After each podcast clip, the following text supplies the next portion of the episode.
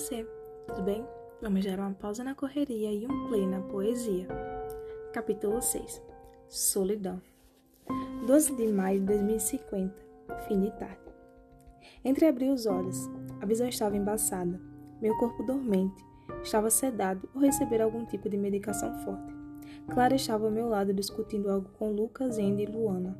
Não conseguia entender o motivo, pois logo em seguida, que dei sinal de vida, Clara atacou-me preocupada. Como você está? Sente-se bem? Ela afagou-me o rosto. Lágrimas corriam por sua face. Pude perceber que ela possuía vários arranhões no rosto e nos ombros expostos por uma camiseta masculina. Tem que parar de desmaiar, homem. Você vai me matar do coração qualquer dia desses. O que aconteceu com você? Questionei-a. Ela revirou os olhos. Ela invadiu uma clínica particular sozinha para pegar remédios e instrumentos para cuidarmos de você.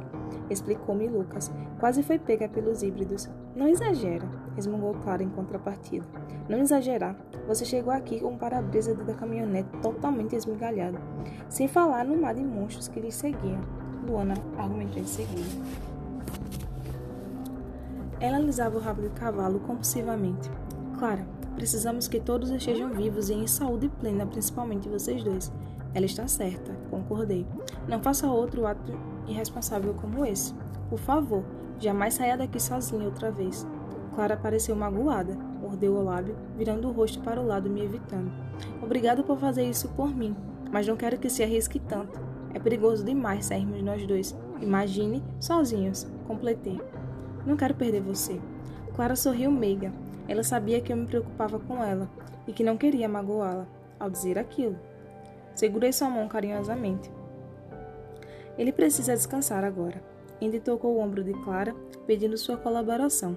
Minha parceira concordou, beijou minha testa e saiu do cômodo. Ajeitei-me na maca. Um suporte permitia que o soro entrasse em minhas veias. Olhei em volta. O laboratório agora estava ligeiramente mais equipado. Além da minha maca e o porta-soro, dois armários de medicamento pareciam cheios. Um porta-ferramentas cirúrgicas ao meu lado exibia os instrumentos metálicos afiados e esterilizados. Numa banca velha do colégio, um frasco com formol exibia sete espessos ósseos tirados de mim na pequena cirurgia. Não se preocupe, Sr. Michael. Analisamos o seu sangue com o microscópio trazido por aquela louca. As toxinas entorpecentes que estavam no senhor já foram neutralizadas pelos seus glóbulos brancos e nenhuma evidência indica que algum parasita foi injetado no seu organismo. O senhor está em ótima forma, devo ressaltar. Ela deu um sorriso brincalhão, assim como Luana. Usava um rabo de cavalo, só que seus cabelos pretos davam um ar mais chamativo. Eu a vira praticamente crescer. Seus olhos foram para a aliança em meu dedo. Seus olhos foram para a aliança em seu dedo e ela entristeceu por instantes. Estava noiva. Perder o amado naquele inferno. Por sorte, a ferida foi superficial. Acho que teria sido pior se o senhor não estivesse usando o colete, ou se projéteis tivessem entrado em sua artéria femoral. Andy pareceu séria por um momento. Não imaginei que eles iriam sofrer tamanha mutação, ela comentou preocupada. Isso me parece suspeito. Parece até combinação gênica, sabe? Isso era basicamente para combinar plantas para melhorar suas características, como maior resistência em terrenos frios ou secos. Mas de alguma forma, os híbridos estão fazendo isso entre eles e animais, acho. Ela concluiu. Quando tivermos chance, analisarei um exemplar desse novo tipo de híbrido para confirmar. Se o senhor conseguir pegá-lo, ela sorriu brincalhando. Injetou algo no meu soro, era algum tipo de anestésico ou anti-inflamatório. Em uma semana ou duas o senhor estará bem, prometeu-me. Agora durma, estaremos seguros, concordei. 13 de maio de 2050, madrugada. Acordei sentindo-me melhor. Já era madrugada. Levantei-me com certo esforço. A calça estava rasgada na coxa, onde pontos fechavam os pequenos furos dos dardos. Meu peito também recebera pontos. Eu podia senti-los por debaixo da camisa. Se eu não tivesse usado o colete, estaria morto. Apanhei a muleta, colocada ao lado de minha cama. Saí do laboratório, arrastando meus equipamentos jogados sobre a bancada. Um desenho de Melanie, de Melanie com Melhor e Papai me dizia que ela já me perdoara pelo que houvera com Isadora. Senti-me bem por isso. Carlos montava guarda, segurando uma, lança, uma lança-granadas Flash 87. Cumprimentei-o apaticamente. E aí, cara? Como você está? Questionou meu advogado. Seus olhinhos pretos pareciam cansados. O corpo sedentário não o ajudava a se manter acordado por muito tempo. Bem, acho. Respondi com um sorriso fraco no rosto. Preocupado com sua segurança, ofereci-lhe o colete. Ele o aceitou com um sorriso largo, até que lhe caiu bem. Eduardo quer vê-lo na oficina. Carlos deu-me o recado.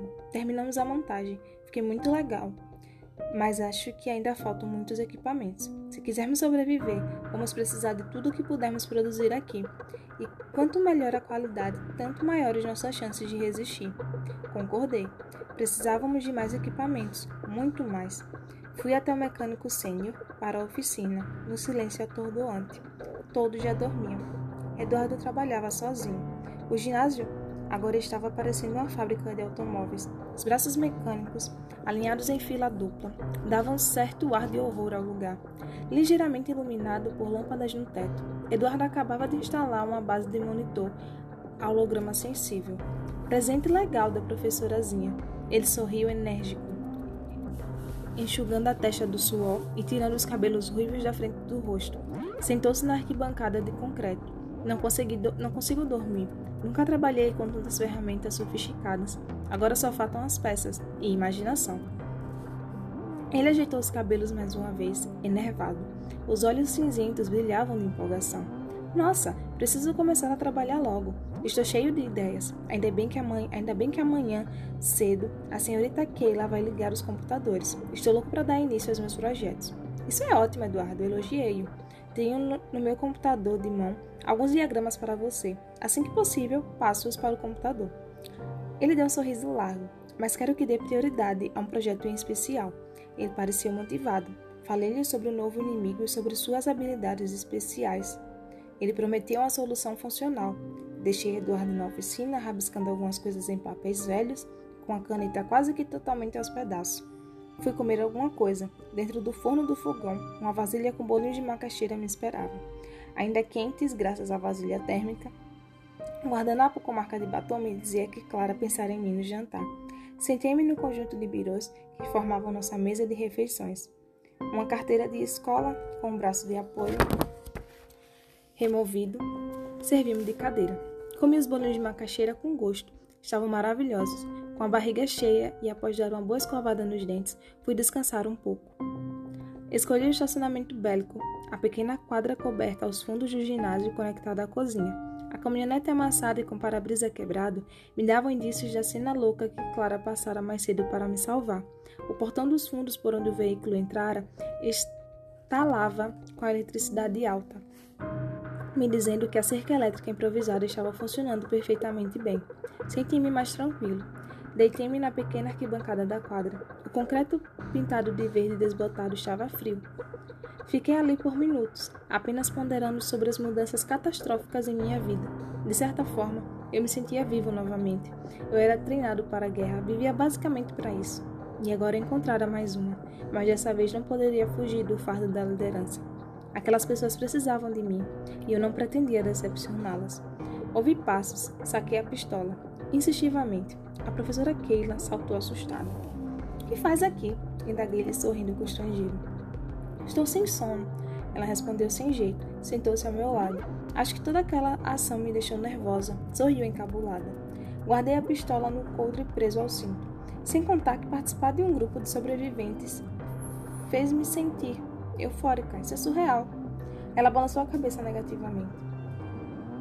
Além do fato de eu não fazer ideia do que devo fazer. Isso até mesmo eu sinto.